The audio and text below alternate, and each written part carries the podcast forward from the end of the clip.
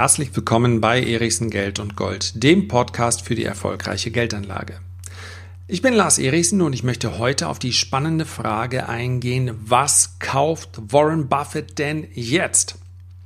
Wann immer er tätig wird, dann hört die gesamte Investmentwelt zu.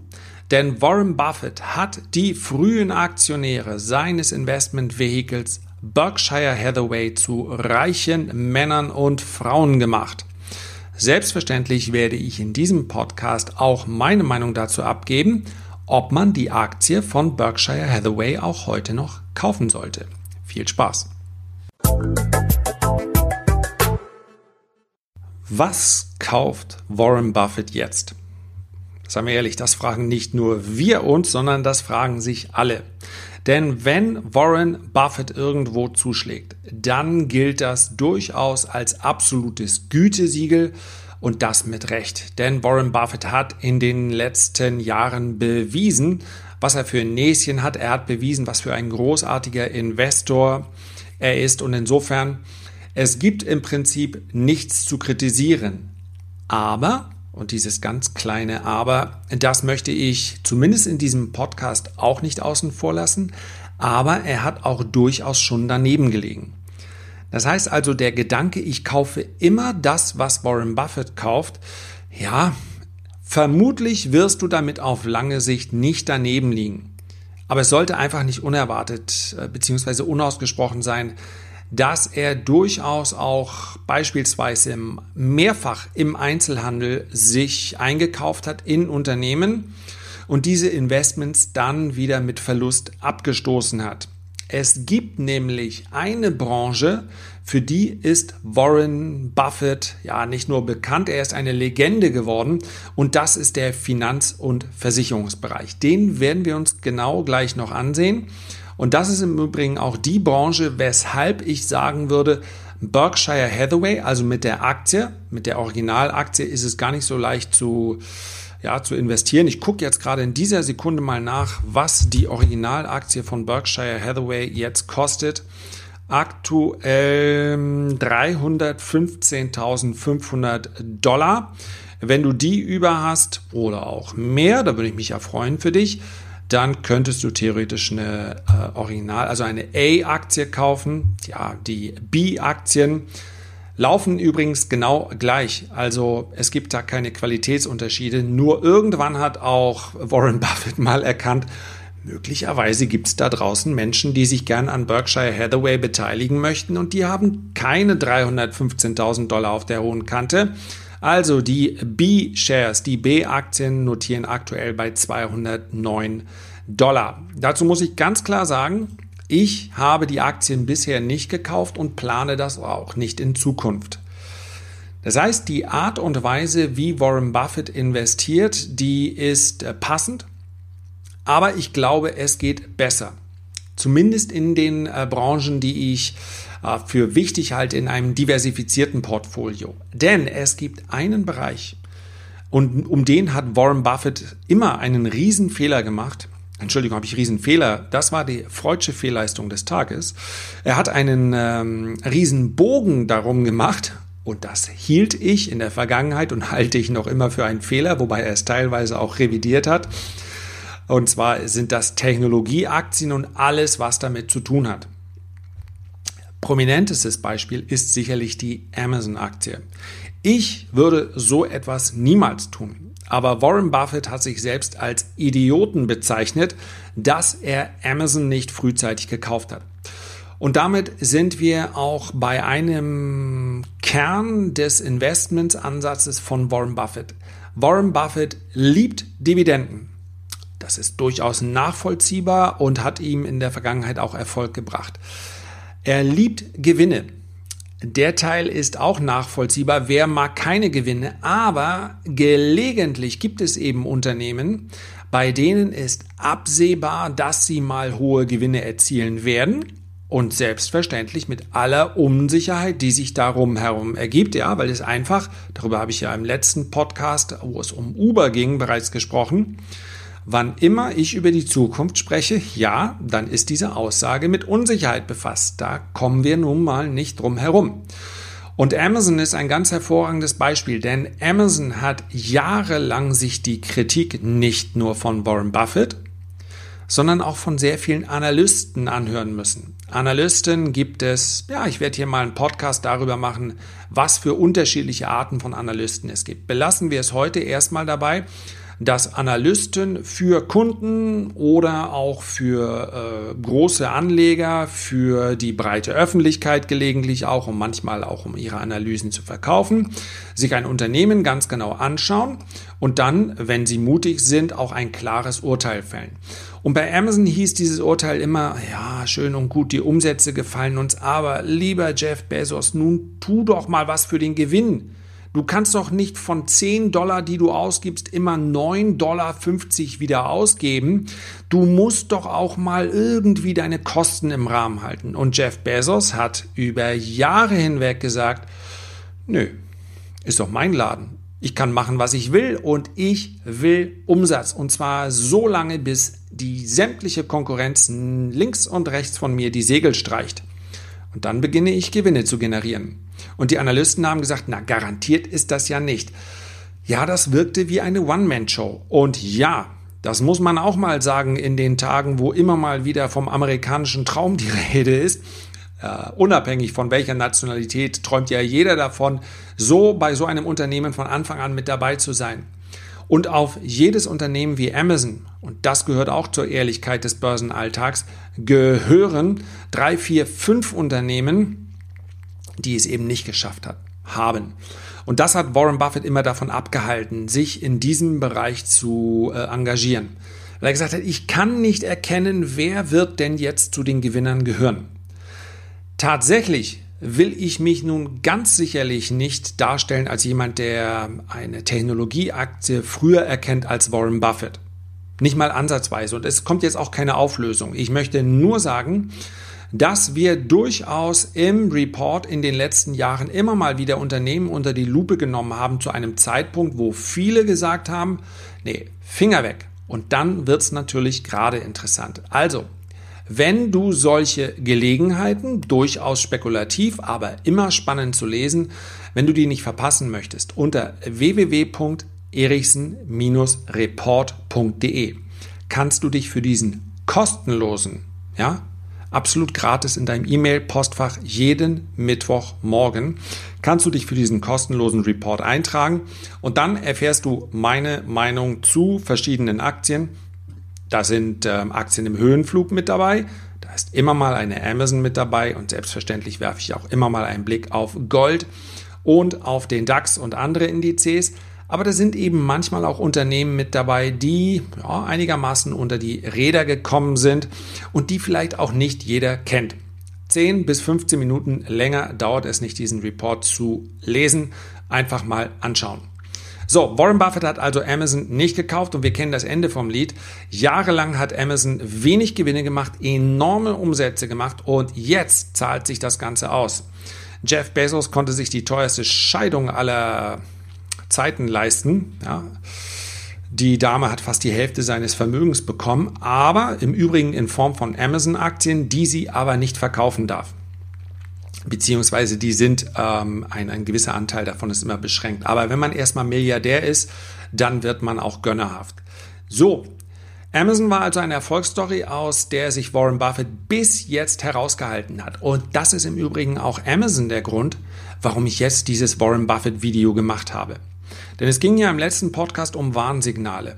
Und ich muss sagen, wenn Warren Buffett jetzt, wo Amazon wieder nahe an seinem Allzeithoch äh, steht, wenn Warren Buffett jetzt Amazon kauft, wobei er sagt, das war sein Management, wahrscheinlich wollte er sich da so ein bisschen aus der Affäre ziehen, weil ja, er hätte eben Amazon kaufen können zu unter 40 Dollar. Jetzt stehen sie über 1900 Dollar. Da wird selbst der, einer der erfolgreichsten Investoren aller Zeiten mal so ein bisschen schmallippig. Also, er hat Amazon gekauft, noch keine Riesenposition. Er hat aber insbesondere schon vor, vor geraumer Zeit Apple gekauft.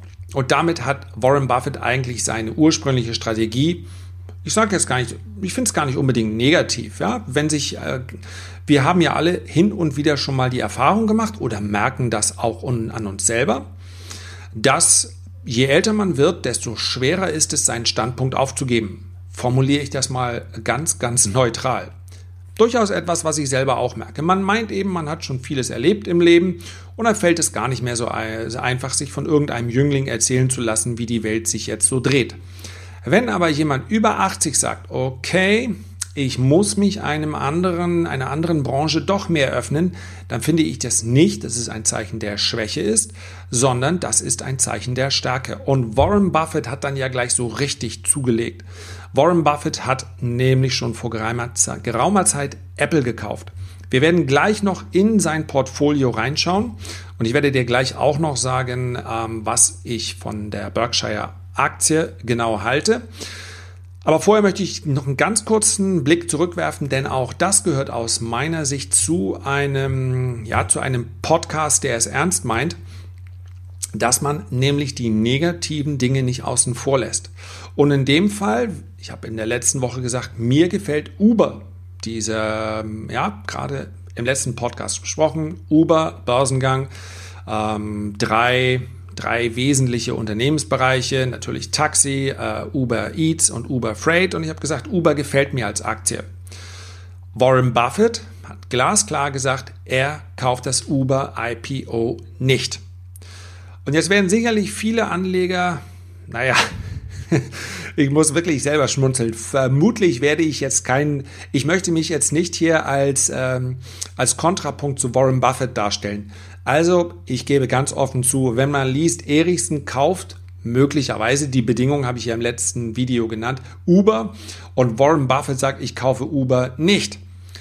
Ja, von Chancengleichheit kann man hier eigentlich nicht reden. Also, wenn man dann sagt, ich gebe mal erstmal für den Moment dem Warren Buffett da mehr Credit, dann, ja, am Ende wird abgerechnet. Aber und das ist ganz, ganz wichtig, wenn du so eine Schlagzeile liest.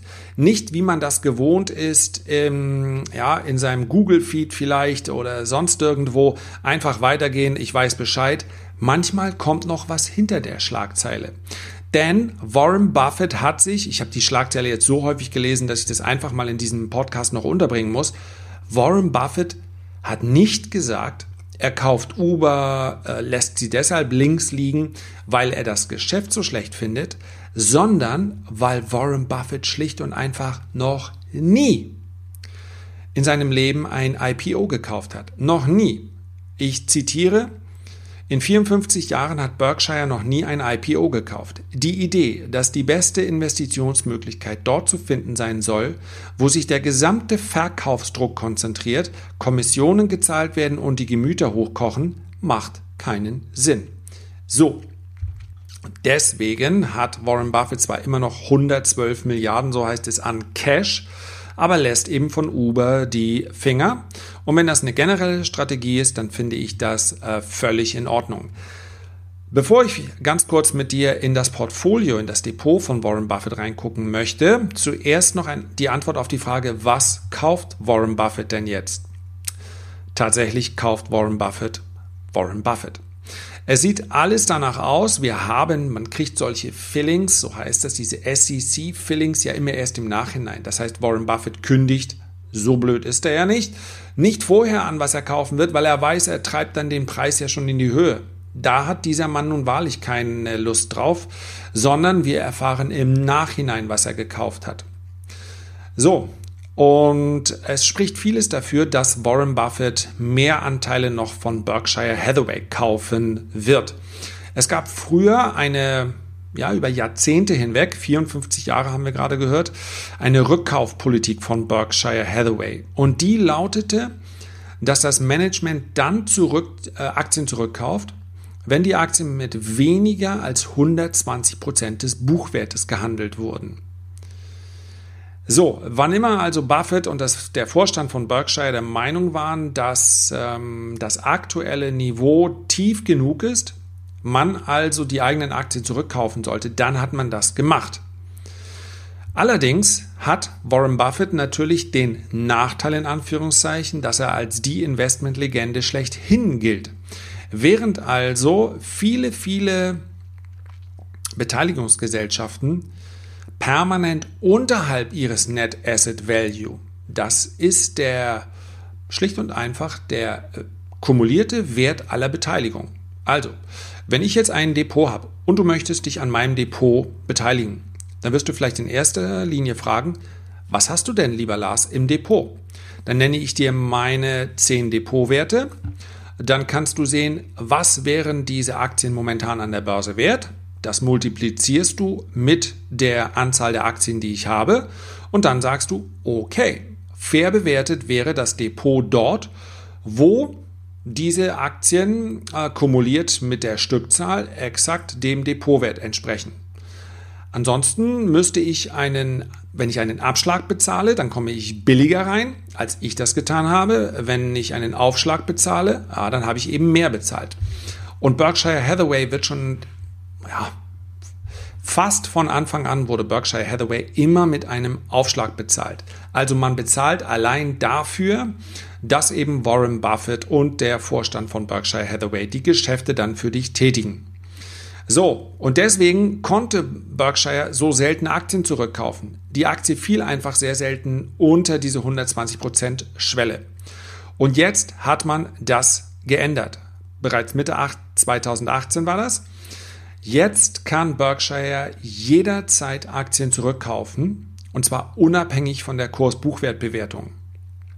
Das heißt also, dass wann immer Warren Buffett und sein Vize äh, Charlie Munger sich einig sind, dass der Abschlag zu groß ist, dann schlagen sie zu.